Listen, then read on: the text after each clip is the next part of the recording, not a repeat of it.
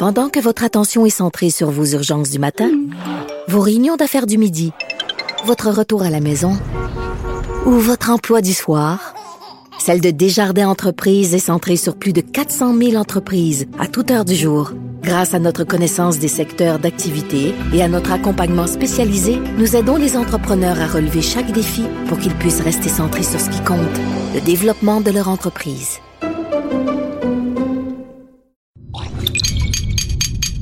Cube Radio. Il connaît tous les dessous de la politique. L'économie, la santé, le transport.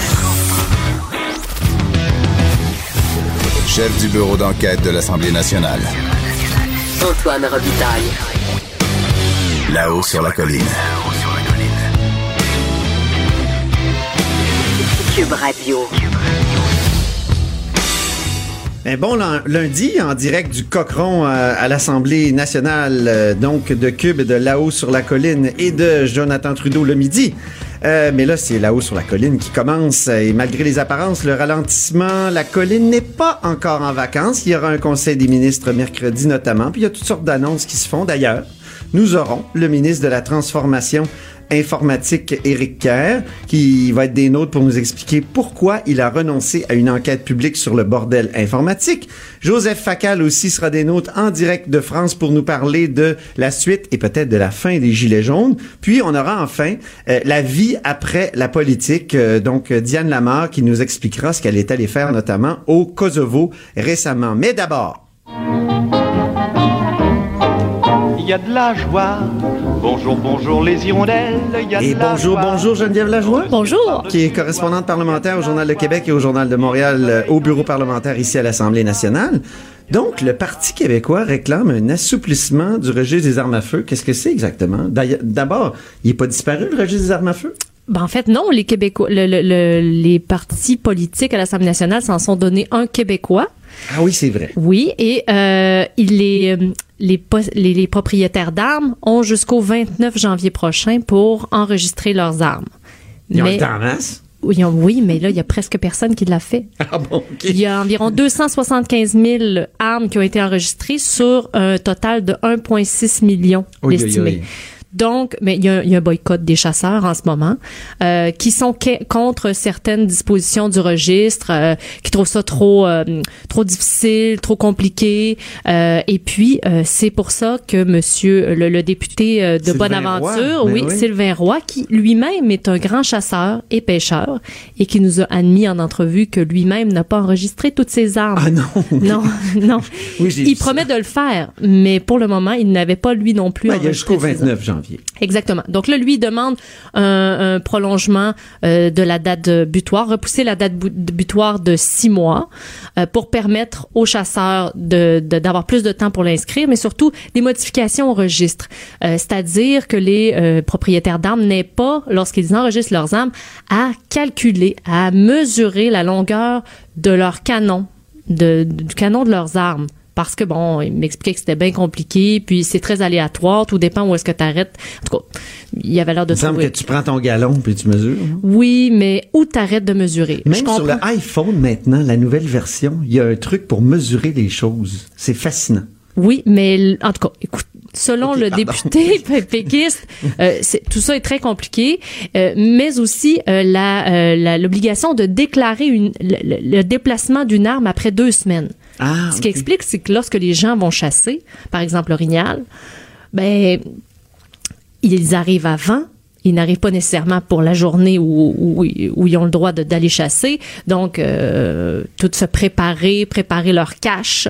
Euh, et puis, ne quittent pas tout de suite après. Cache pas l'argent comptant, là. Non. OK, le cash, c'est A, c'est H, OK, parfait. Exactement. et puis ensuite, si s'ils sont, sont chanceux et euh, réussissent à, à, tuer un, animal, ben faut le faire, euh, faut le faire, euh, faut aller chez le boucher, le faire arranger. Donc tout ça, c'est beaucoup plus que deux semaines. Et donc euh, faire une déclaration de déplacement d'armes pendant ce temps-là, c'est extrêmement compliqué.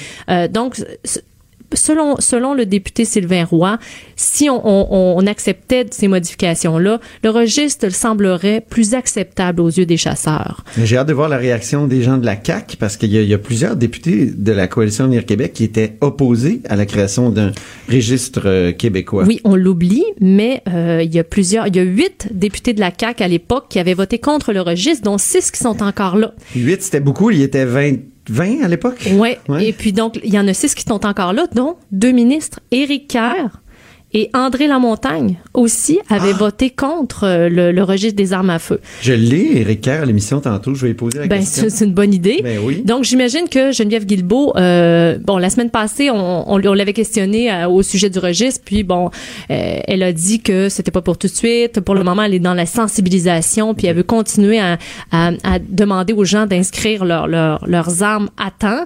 Mais c'est certain qu'à l'interne, j'imagine qu'il y a de la pression. Parce- Allons tout de suite Oui. à notre deuxième sujet, Voilà. euh, chère Geneviève. Euh, vous qui avez beaucoup écrit sur le Parti libéral, Oui. comment interprétez-vous l'annonce de Pierre Moreau qui a décidé de ne pas se lancer dans la course à la direction du Parti libéral du Québec? Ben, je pense qu'il a vu la lumière, c'est-à-dire Ah oui? qu'il s'est rendu compte qu'il y avait peut-être pas autant d'appui qu'il le pensait au sein du caucus. Euh, j'ai l'impression aussi que euh, c'est sage de sa part.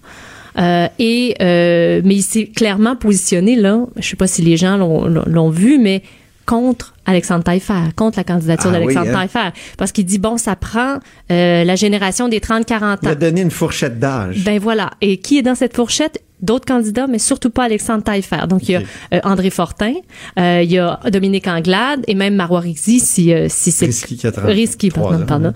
Mais euh, c'est sûr qu'Alexandre Taillefer ne se conforme Mais moi, pas j'ai à été surpris parce que le 11 octobre, écoutons ce qu'il disait juste après l'élection.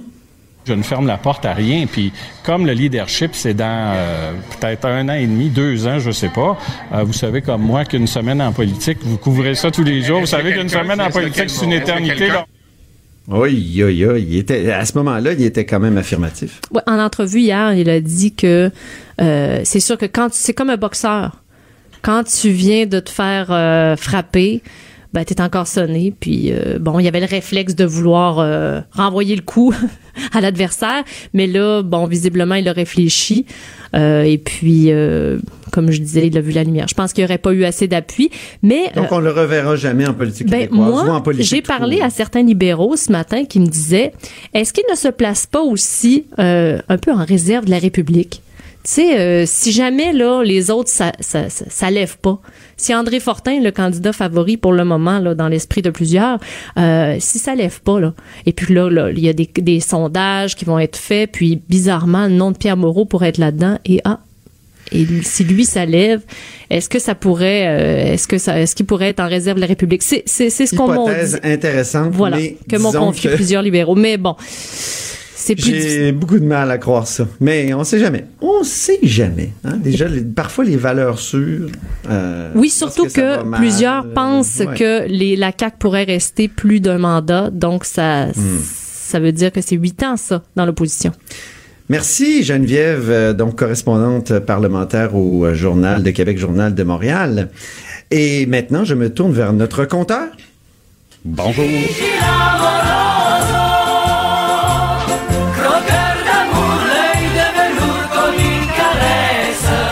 Ben oui, c'est notre compteur, Jean-François Gibault, qui est euh, chef euh, de la recherche, donc directeur de la recherche à QMI.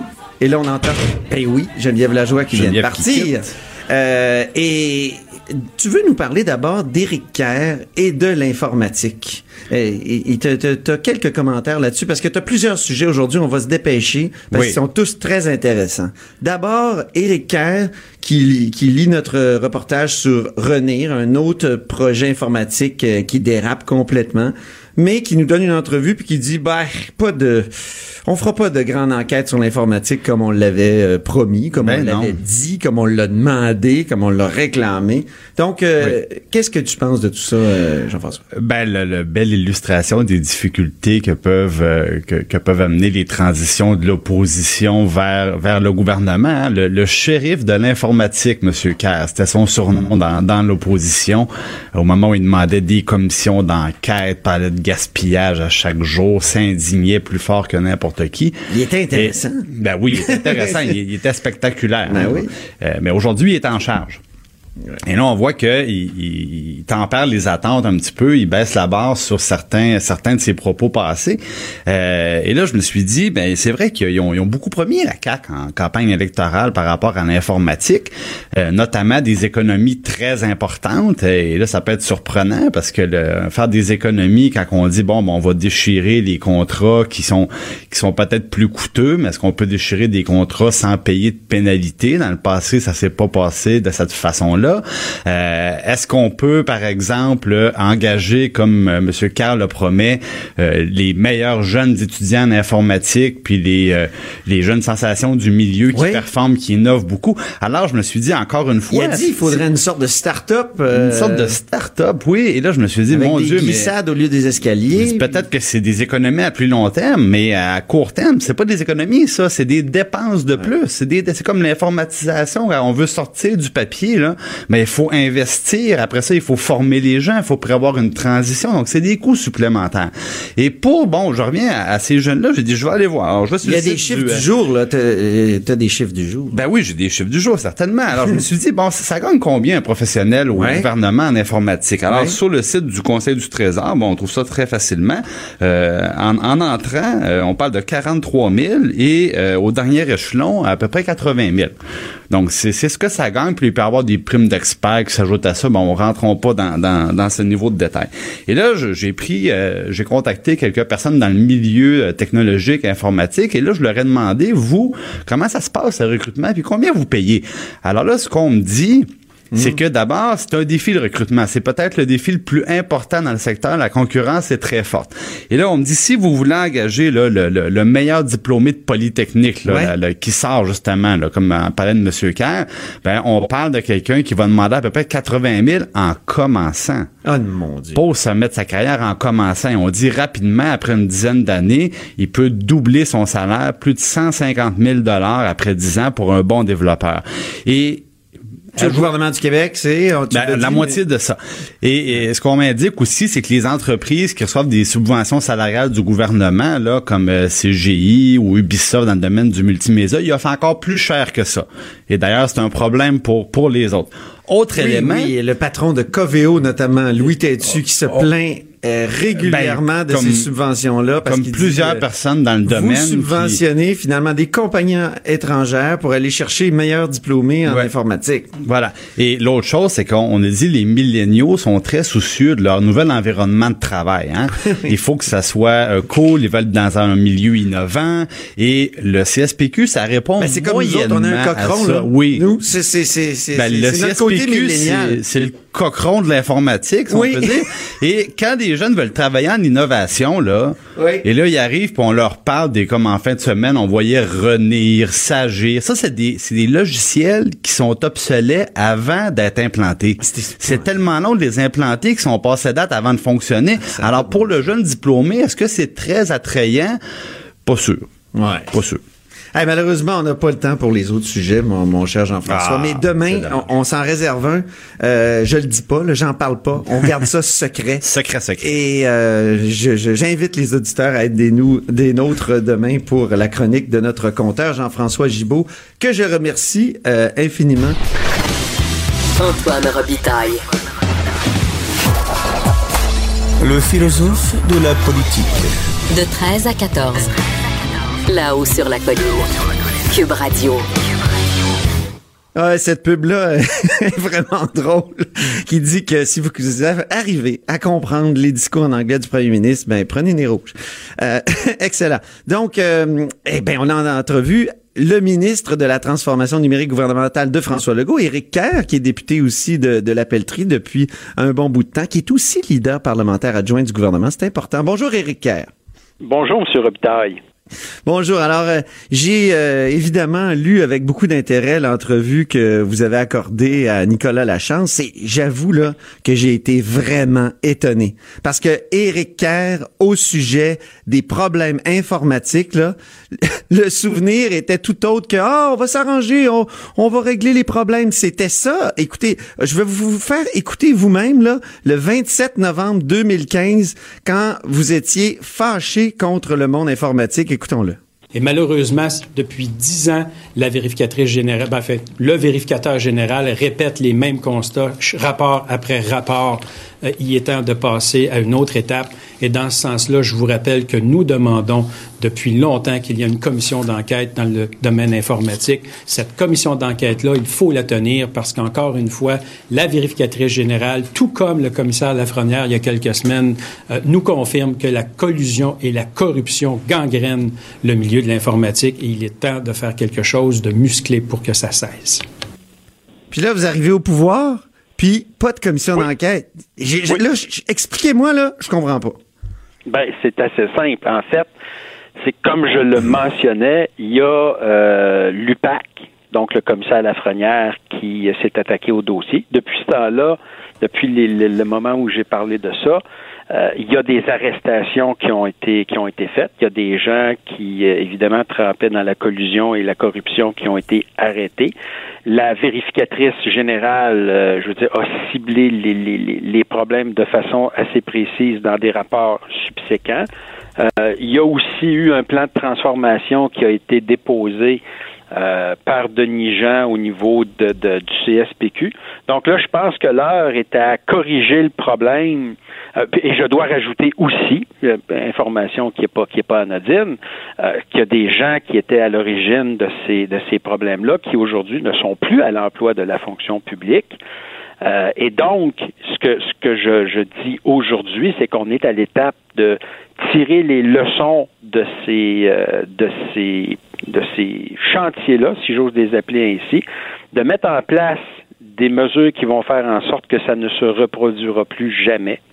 Mais comme je l'expliquais dans l'entrevue, euh, les poursuites contre des gens qui ont fraudé, c'est possible, mais des poursuites contre des gens qui ont juste été incompétents, c'est pas possible. Je Oui, dire, mais à vous part disiez un c'était beaucoup incompétent, il n'y a pas d'autre chose que vous pouvez faire. Non, mais Éric Kerr, vous disiez que c'était gangréné, que c'était un, un- milieu gangréné. Vous disiez dans un communiqué, euh, un- dans un autre communiqué, vous disiez nous retrouvons les mêmes stratagèmes que la commission Charbonneau. C'est quand même pas parce qu'on a juste arrêté six gars à Revenu Québec qu'on a réglé le problème. Ouais, non, attention, là, il y en a eu plus que ça. Il y a eu tout le dossier de BR aussi, là, qu'on peut pas passer sous le radar. Les entreprises privées euh, qui ont été, euh, qui sont faites ramasser là-dedans, notamment le dernier PDG, ben pas le dernier, je pense que c'est l'avant-dernier. En tout cas, je veux pas accuser personne, là, mais qui était, euh, qui était un ancien d'IBM, euh, qui s'est, qui s'est qui, a été obligé de, en fait, qui a été démissionné du CSPQ. Non, non, il y a, eu plus qu'une couple de personnes. Il y a eu quand même eu euh, plusieurs, plusieurs personnes qui sont ramassées les menottes au poignet. Euh, et peut-être qu'il y en a-t-il d'autres, je sais pas. Euh, vous comprendrez que je ne demande pas à l'UPAC sur quoi ils enquêtent et, à- et à quel rythme. Mais ce que je sais, c'est qu'il y a des choses qui ont été faites. Et comme je vous dis, il y a des gens qui étaient à l'origine de ça qui ne sont plus maintenant à l'emploi de la fonction publique qui qui, qui avaient rien de criminel à se reprocher, comprenons-nous bien, mais mais qui ont peut-être pas été aussi efficaces qu'on aurait pu le souhaiter de la part de gestionnaires de l'État.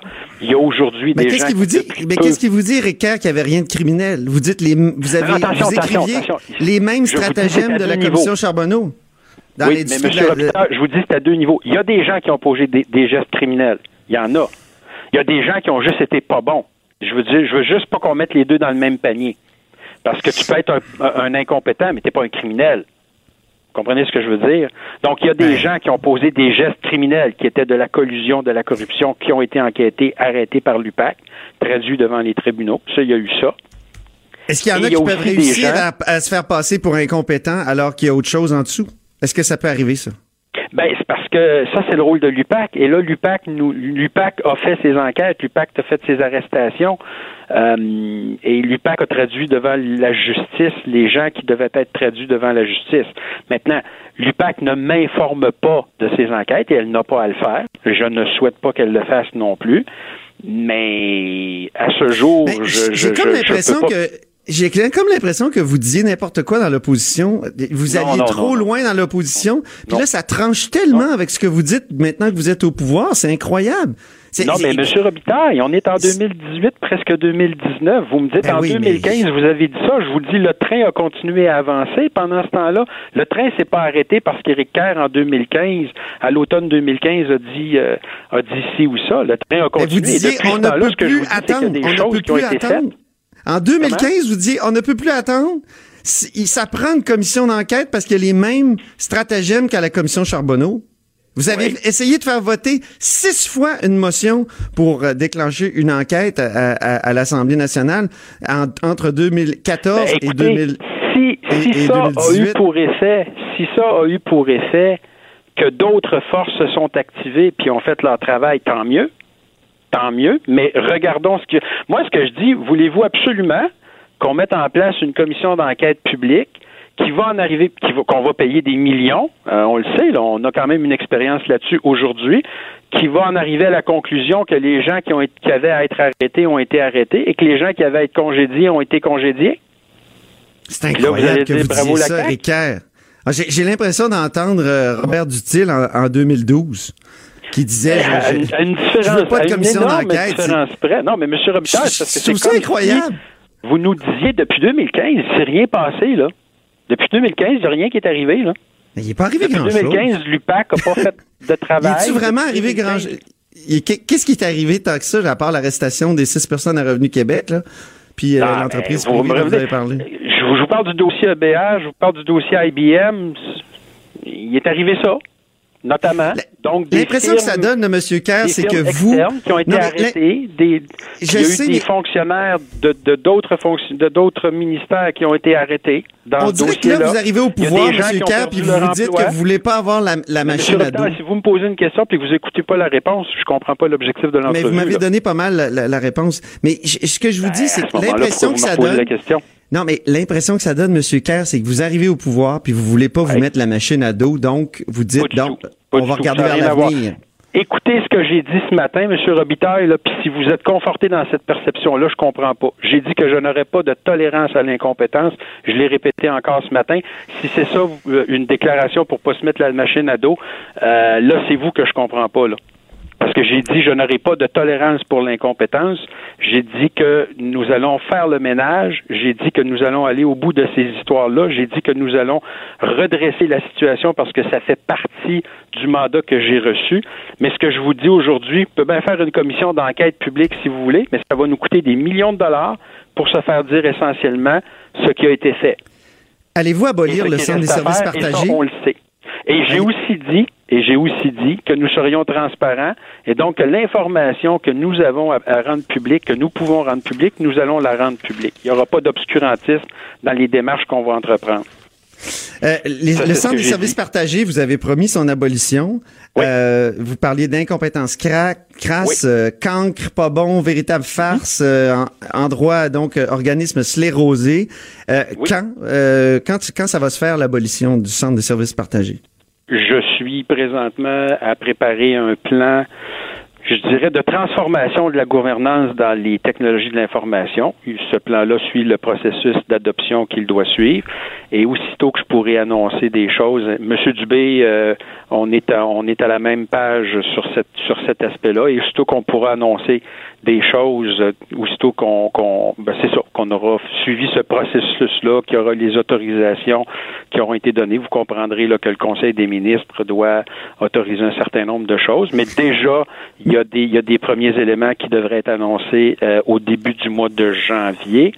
euh, si je me trompe pas. Et pour le reste, ça devrait suivre le cours. Là. Début janvier, là, je pense que l'essentiel du plan devrait être, devrait être rendu public. Mais ça va être une abolition. Ben, comme je Ou vous là, dis, vous parlez de plus de ça, là, je- parce que là, vous, vous me demandez de devancer des annonces que je peux pas faire. Donc, Mais c'est un engagement. aujourd'hui C'est un engagement. Mais je vous dis, mais ouais, mais je vais aussi loin que je peux dans l'information que je peux donner, mais comprenez que euh, dans la gouvernance, il y a des autorisations à aller chercher. Moi, si je veux dire, je décide pas ça tout seul dans mon coin. Conseil des ministres va euh, donner son, son, son approbation ou non parce que le Conseil des ministres peut décider qu'il n'est pas d'accord avec le plan et c'est le Conseil des ministres qui décide. Donc, quand le plan aura été autorisé, je le rendrai public et à ce moment-là, il me fera plaisir, M. Robitaille, d'en discuter avec vous de long en large et en travers. Mais avant que le plan ne soit autorisé, j'en discuterai pas sur la place publique. Est-ce que vous, vous, vous, promettiez des économies de 100 millions juste pour l'abolition des stations de services partagés? Vous visez encore 100 millions? Je, je, pense qu'à terme, on pourrait même aller chercher plus que ça. OK. Euh, la numérisation de l'ensemble des services administratifs du gouvernement, on parlait de 10 millions par année d'économies. Mais ça va coûter des sous, la, la, la, la, numérisation. Je me souviens, moi, de, et, on l'a recherché tout à l'heure, là, euh, que le prix de la numérisation dans le monde de la justice seulement, c'était 500 millions. Donc, c'était plus un coût qu'une économie. Là. À court terme. Que ça... Ouais, mais attendez un peu, monsieur. Ça se passe en deux temps, deux temps. C'est parce qu'il y a un coût à ne pas le faire. OK? Il y a un coût récurrent à ne pas le faire qui fait en sorte que, je vous donne un exemple, là, euh, juste la gestion papier des dossiers euh, au ministère de la Justice, genre, si vous les mettez l'un par-dessus l'autre, vous remplissez le complexe G. Donc, vous comprendrez qu'il y a un coût énorme en location d'espace, de, personnel, de toutes sortes de façons là, qui font que de maintenir, puis il y a un coût en, inefficacité aussi, on s'entend. Donc, vous avez raison de dire qu'il y a un investissement initial à faire pour passer de cette situation-là à une situation entièrement numérique, mais à terme, c'est des économies c'est des économies parce que euh, il y a des coûts que vous n'assumez plus, puis sur euh, dans un horizon de 5 à 10 ans, vous allez économiser des montants qui sont importants. Mais c'est sûr que dans les premières années, la transition, ça coûte quelque chose, ça c'est clair. OK. Très bien. Ben, écoutez, ça serait des économies de 800 millions que vous avez promis euh, par année à terme. Donc, euh, c'est. Mais ça, c'est pas juste la numérisation. il, y a, aussi sur les acquisitions. Sur les acquisitions, puis là, M. Dubé travaille là-dessus. Ça, c'est l'autre volet qui, qui était euh, de la responsabilité du CSPQ, pour lesquels nous proposerons un plan de réforme, je vais le dire comme ça. Et sur les acquisitions, vous dites plus abolition, hein? hein? Faites attention. Vous dites plus abolition? Ben, je dis, je, dis que j'utiliserai les termes appropriés quand le terme, quand le, le, plan sera rendu public. OK, parfait. Je dis juste qu'au moment où on se parle, M. Robitaille, je ne peux pas vous en parler publiquement parce que le plan n'a pas été approuvé, mais quand le plan est si tenté qu'il l'est, parce que je ne peux pas présumer de la décision du Conseil des ministres, soyez assurés que j'aurai pas peur des mots. Je vais juste vous dire ben, ça comme ça. Ben, j'ai bien hâte d'en reparler avec vous, euh, Éric Kerr. J'ai très euh, hâte de vous en reparler aussi, vraiment. Parce que j'ai hâte qu'on parle du gouvernement du futur aussi, parce que ça m'apparaît être un sujet euh, extrêmement important puis qui est, qui, qui est emballant. Oui, il faut mettre Renir sur les rails. Oui, il faut que le DSQ, ça finisse par fonctionner. Oui, il faut que Sagir, ça, ça arrête de, de, de s'appeler Sachir, puis il faut qu'on qu'on fasse de ça un système fonctionnel. Mais on a des défis aussi. Hein. On a un gouvernement qui, qui vous demande encore aujourd'hui d'envoyer ses documents par fax. Moi, j'ai hâte d'un gouvernement où on va être capable, au bout du pouce, par notre téléphone intelligent, d'avoir accès à la totalité des services euh, que le gouvernement doit nous donner et de façon extrêmement simple et conviviale. Puis ça, c'est un beau défi, puis c'est un beau projet de société, puis j'ai hâte qu'on en parle aussi. Bon, ben parfait. Merci beaucoup, Éric Kerr, ministre délégué à la transformation numérique gouvernementale. De 13 à 14. Là-haut sur la colline. La politique autrement dit. Cube Radio.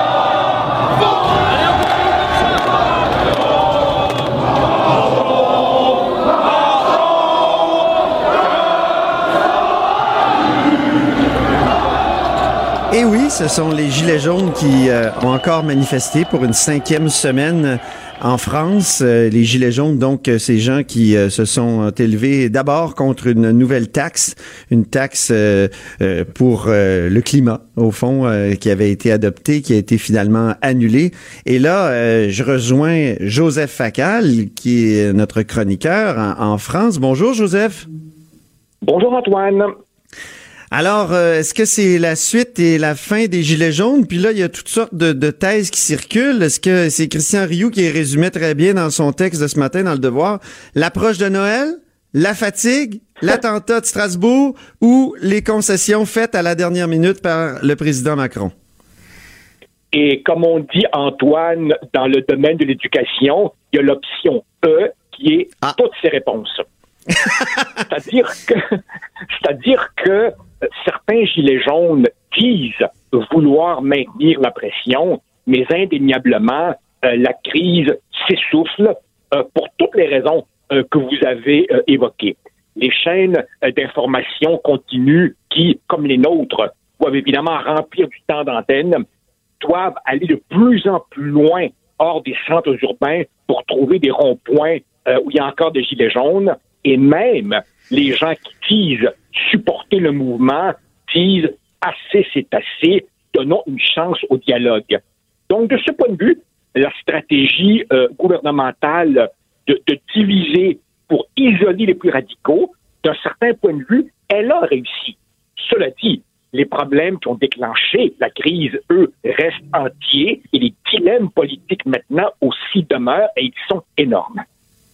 Mais si les Gilets jaunes euh, sont fatigués ou euh, préfèrent fêter Noël ou euh, et, compagnie, s'il n'y a plus de pression sur le pouvoir, ça, calme quand même les choses et ça donne peut-être un peu plus de temps au pouvoir pour s'ajuster, non? Ah, voilà. Quel ajustement maintenant? Antoine, moi j'ai l'impression que schématiquement, on pourrait dire qu'il y a deux écoles de pensée dans le milieu politique français autour d'Emmanuel Macron. Il y a ce que j'appellerais l'école de tourner la page? Et on sent que le président est lui-même un peu tenté par cela. Ça, c'est le courant qui dit il y a eu un feu de forêt, il y a toujours de temps en temps des feux de forêt, mais la forêt, ça repousse. On va maintenant revenir à l'agenda initial de réforme, mais avec plus de prudence et plus de communication. Et vous avez ah l'autre école de pensée. L'autre école de pensée, qui est ce que j'appellerais l'école de la planche à dessin, qui dit Wow, minute, ce qu'on vient de vivre, c'est peut-être pas tout à fait une révolution, mais c'est beaucoup plus qu'une émeute.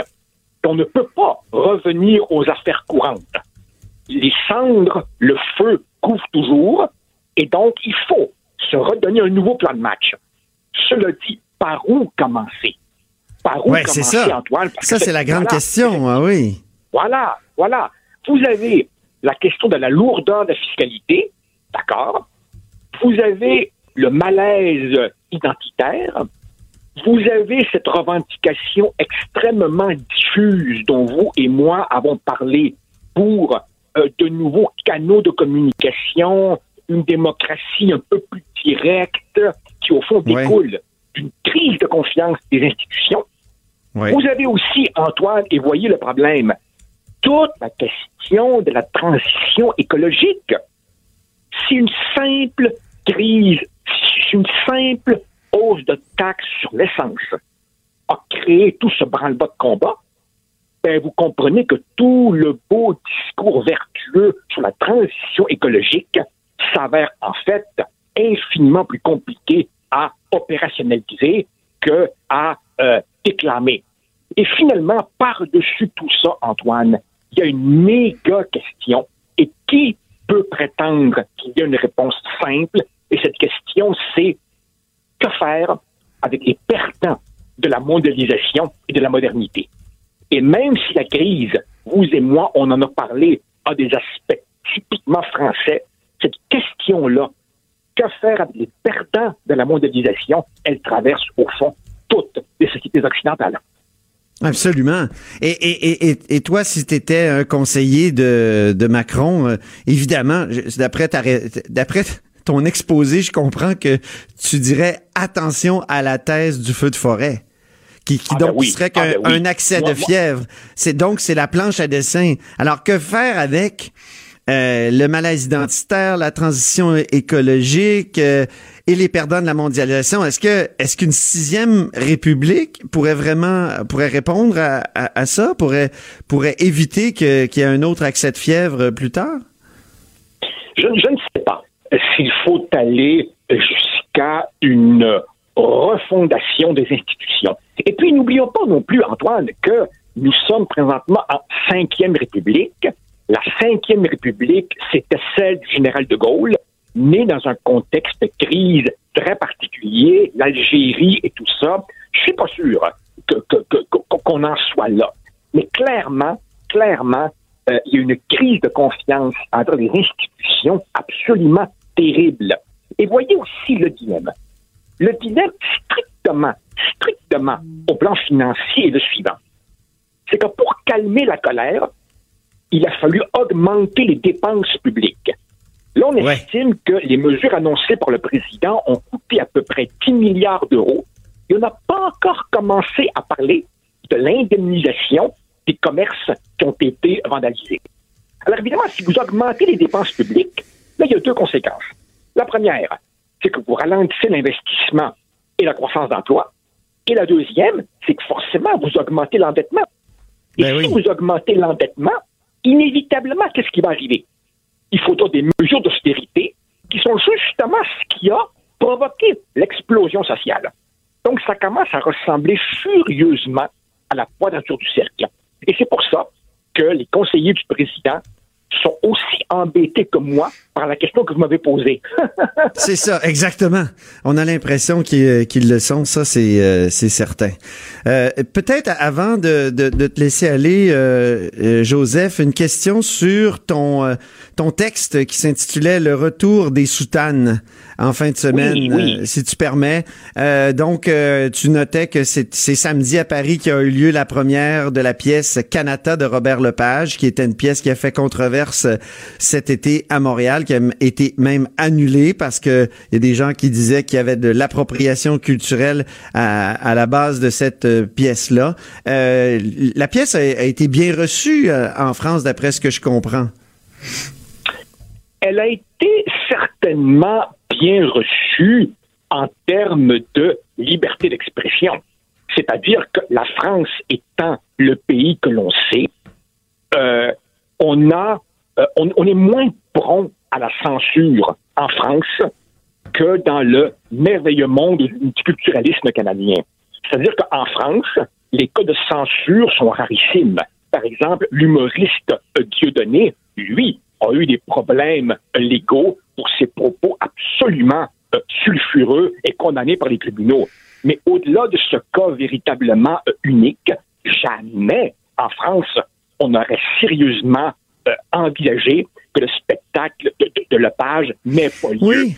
C'est un paradoxe, ça, parce que euh, je veux juste dire que euh, pour ce qui est de, de- il y, a- il y a certains propos qui sont condamnés par la loi en France. Et il me semble que c'est plus restrictif que qu'en Amérique du Nord et même au Canada. Je pense par exemple, euh, on n'a pas le droit de de, de, de, de, tenir des propos révisionnistes sur la Seconde Guerre mondiale, sur les, les chambres à gaz. On, on le sait, Ro- Robert Forisson, par exemple, qui était un, un révisionniste, euh, a été condamné alors que bon, il y a des personnalités comme Noam Chomsky euh, aux États-Unis qui l'ont protégé. Et je ne pense pas qu'au au Canada il y aurait eu une, une aussi euh, une condamnation aussi prompte. Donc euh, il y a aussi de, de, de la censure en France, non? Tu, tu- tu- tu- tu as tout à fait raison, euh, euh, Antoine. Il y a aussi, bien sûr, de la censure en France. Mais il faut comprendre, évidemment, que euh, la question de l'Holocauste et tout ce qui a trait à la Deuxième Guerre mondiale a une beaucoup plus grande résonance en France qu'au Canada pour des questions particulières, pour des raisons Ah oui. particulières. Donc, Ouais, on ouais. peut certainement comprendre que sur ce thème-là, il y ait une plus grande sensibilité. Mais mon propos était que autour de la pièce de Lepage, personne en France ne s'est choqué que la pièce ait lieu. Maintenant, Bon, quant, ouais. à savoir comment les gens ont réagi, euh, ça, c'est- très drôle. D'après ce que j'ai pu voir, certains ont été absolument subjugués et d'autres euh, ont trouvé que justement, même le spectacle de Lepage était très euh, politiquement correct et Ah véhiculait certains, clichés de type Macabane au Canada. Alors, il est tout à fait, euh, euh, euh, il, est savoureusement ironique, n'est-ce pas, qu'un spectacle qui, ici, était critiqué par des gens qui ne l'avaient pas encore vu, ait justement été critiqué en France par certains qui, disaient justement, il est, il est, il, il aseptise, javelise trop l'histoire. Mais bon, ça, évidemment, libre à chacun. Le fait est que ça s'est tenu et la salle était pleine. Au moins, au moins, on a pu en débattre euh, Et sur voilà. pièce, sur Voilà. pièce, si je puis dire. Très bien. Voilà. Merci beaucoup, Joseph Facal. Euh, donc, euh, bonnes vacances euh, et on se reparle Ben, euh, au mois de janvier.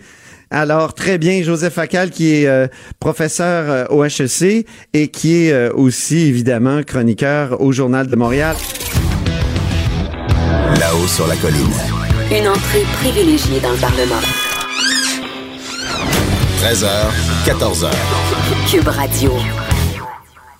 Ben, Diane Lamar, ex-députée du Parti québécois dans Taillon, euh, est avec nous, est à, est à Montréal. Moi, je suis à Québec dans le Cochon, mais on peut se parler directement. Bonjour, Diane Lamar. Bonjour, Antoine. Ça va bien? Alors, ça va très bien. Et, et vous, c'est à vous qu'on doit demander ça. Euh, la vie après la politique, comment ça se passe? Étiez-vous euh, d'abord sonné par les, les résultats du, du 1er octobre? Taillon, c'était quand même un- un- une circonscription assez sûre pour le Parti québécois, habituellement. Oui, ben en fait, c'est sûr que ça a été euh, une grande déception, euh, mais je pense que c'était ce que les Québécois ont, ont souhaité cette fois-ci. Et puis, euh, on, on garde confiance pour, pour l'avenir. Bien. Euh, et, et- et là, ben, vous êtes retombé dans, dans certaines euh, de vos anciennes habitudes, c'est-à-dire les missions humanitaires, d'après ce que je comprends. Vous avez fait des missions humanitaires depuis euh, depuis euh, le 1er octobre? Oui, en fait, je suis retournée euh, au Kosovo. C'était euh, à peu près ma 15e, euh, mon 15e sé- séjour euh, au Kosovo.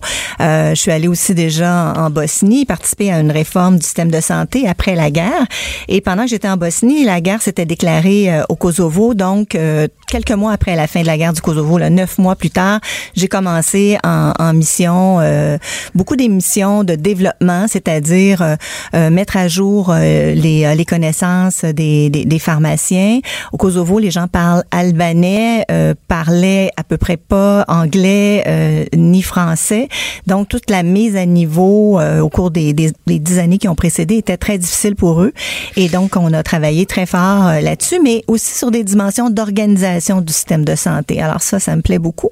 Et là, Donc, ça, ça va faire 20 ans bientôt là, que, que la guerre a eu lieu au Kosovo. C'est 98-99, si je ne m'abuse. Exactement. Donc, euh, et, et là, on, on se remet encore de cette guerre-là, j'imagine. Donc, euh, instauration d'un système d'assurance maladie, de l'assurance médicaments. Tout à fait. C'est ça à quoi vous avez euh, participé, d'après ce que je comprends. Oui, et j'ai pu voir la, la transition euh, après la guerre là, en 99-2000 euh, à l'hôpital de Pristina au Kosovo. Euh, je voyais les gens arriver, euh, monter les escaliers avec leurs oreillers et les couvertures. Je me disais, ils vont apporter ça à, leur à leur famille qui, est hospitalisée, mais non. À ce moment-là, on avait 3000 patients pour 2000 lits et j'ai vu de mes yeux vus des donc il y avait une cohabitation sur le même lit d'hôpital et des gens qui dormaient par terre pendant 12 heures dans la journée puis qui alternaient. Alors, voyez un peu la progression qu'on a eu à faire en 20 ans. En 2008, le Kosovo Mais c'est mieux euh, maintenant? C'est oui, mieux maintenant? Oui, oui, oui? définitivement parce que en 2017, on a instauré une assurance maladie. Ça nous montre aussi les urgences. hein. Quand on, on est en période de reconstruction, on est porté à sous-estimer la valeur de notre système de santé publique au Québec, euh, de l'assurance médicaments. Ce sont des déterminants majeurs, Antoine, de la justice sociale, de l'équité sociale, euh, parce que quand les gens n'ont pas accès à un système de santé publique, eh bien évidemment, toutes les injustices euh, sont là et, et toutes les occasions de ben, d'aller vers d'autres options. Si on veut s'occuper de notre famille, ben on va aller dans des euh, dans des activités parfois qui sont euh, plus proches de la corruption, qui sont plus proches d'une source de, de, de financement pour être capable de payer les frais euh, médicaux de, de nos enfants ou, ou- ou de notre Donc conjoint. là, dans, Alors, dans votre dernière mission, vous étiez avec l'Organisation mondiale de la santé, c'est ça? Pas dans la dernière. Non? Euh, J'en ai fait plusieurs avec l'Organisation mondiale de la santé, mais la dernière, c'est vraiment à l'invitation euh, maintenant de l'Ordre des pharmaciens du Kosovo. Alors, euh, pendant les 15 premières années, je vous dirais, c'était une association, mais là, ils ont créé un ordre, donc, euh, euh, avec une reconnaissance beaucoup plus formelle, de la formation continue obligatoire. Et là, c'est l'assurance médicaments qu'ils veulent implanter. Euh, donc, une assurance maladie en 2017 Euh, et 2000, euh, là, ben, 2018-2019, ce sera l'assurance médicaments.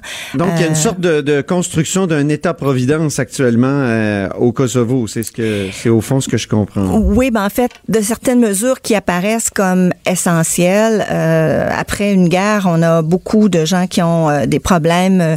Euh, moi, j'ai beaucoup présenté des séminaires. En fait, toutes les sessions que j'allais, ça durait des une semaine. Et puis, on présentait des thèmes qu'ils choisissaient. Donc, les infections, les médicaments durant la grossesse, euh, le diabète, l'hypertension. Ça a pris cinq ans, Antoine, avant qu'on me demande de parler de santé mentale. Donc, Ah oui. euh, tout le, le syndrome du stress euh, post-traumatique. Euh, et donc, ça laisse des séquelles. J'ai encore des gens, des, des gens du Kosovo qui me disent, Diane, quand est-ce qu'on va être sûr qu'on a, on avait raison de poser les gestes qu'on a eu à poser pendant cette guerre-là? Vous savez, quand on, on a des guerres qui impliquent des civils, euh, ils sont appelés à porter euh, des, gestes, à se défendre, à protéger leur famille et tout ça, mais ce sont des civils, ils sont pas préparés. On l'a vu, même pour des militaires, c'est très dur de vivre euh, ces situations-là. Alors, les civils ont beaucoup de difficultés aussi. Donc, Ben, c'est c'est intéressant que, que vous parliez de, de militaires parce que justement le Kosovo s'est doté de sa propre armée le 14 décembre dernier. Ah là. oui, oui, vendredi. et ça a fait, ça a eu des, des échos euh, assez négatifs. On, on, on, on a échangé là-dessus, euh, vous, vous et moi. Et, et, et par exemple, l'OTAN est, est déçu que le Kosovo se donne une- sa propre armée. Évidemment, la Serbie est outrée. Euh, donc, euh, est-ce que on, s'en va vers des, euh, comment dire, des, des, des, des troubles? En- encore une fois euh, au, Kosovo, selon vous? Ben, en fait, euh, on comprend que les, dirigeants du Kosovo et de la Serbie euh, établissent, je vous dirais, un rapport de force de part et d'autre, mais au au-delà des, des, menaces qui ont été exprimées en réaction à cette décision-là, il semble pas sur le terrain que euh, y ait des actions. Je pense que les gens euh, ne sont pas très intéressés à retourner en guerre. Euh, les séquelles sont sont, sont longues, euh, sont très présentes encore. Alors, mais je pense qu'il y a un rapport de force. Permanent entre la Serbie et le Kosovo. Euh, les États-Unis, eux, sont favorables à, à l'instauration euh, de l'armée au Kosovo. Alors, on, on verra. Oui, c'est vrai, c'est vrai. L'OTAN est, pas, est défavorable, mais les États-Unis oui, oui, oui, oui. Alors, il y a, il y a des avantages et des inconvénients, j'imagine, de part et d'autre, mais je pense que c'est tout simplement, euh, à ce moment-ci, une façon pour chacun des, des chefs d'État de, de bien camper euh, les positions pour pas que ça dégénère, justement, pour pas qu'il y ait de, de, de, de, de réactivation. Et donc là, allez-vous, vous, vous euh, Diane Lamar, vous spécialiser en, en mission humanitaire pour, pour la suite des choses de- dans, dans la prochaine année, en 2019? Avez-vous d'autres projets? Ou? Ben, j'en ai toujours fait, hein. J'en ai fait une trentaine de missions. Euh, je suis allée quatre fois Ah, en donc Bosnie. vous êtes déjà spécialisé. oui, j'ai une petite euh, spécialité que j'avais un peu mise de côté, je vous dirais, pendant les quatre années et demie euh, de politique plus intense. Euh, je reste toujours intéressée par les enjeux en Afrique aussi. Je suis allée à la, à la mission de la docteure Lucille Teasdale en Ouganda, euh, au Mali. Je suis allée huit fois à Haïti.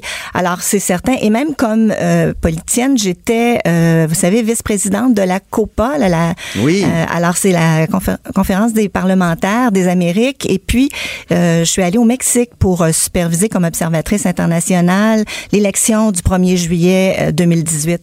Alors, ce sont des formations euh, très... euh, on apprend beaucoup dans ces, euh, dans ces missions-là. Euh, au Mexique, vous savez, il y a eu 133 candidats qui ont été assassinés pendant la campagne électorale. Mon Dieu. Alors, euh, il y a beaucoup, beaucoup de choses euh, à faire et ça nous montre l'importance d'avoir des règles claires, des règles strictes et puis euh, une, une bonne supervision de nos processus électoraux ici au Québec. Ben Parfois, oui, on trouve qu'on en fait trop, pas assez.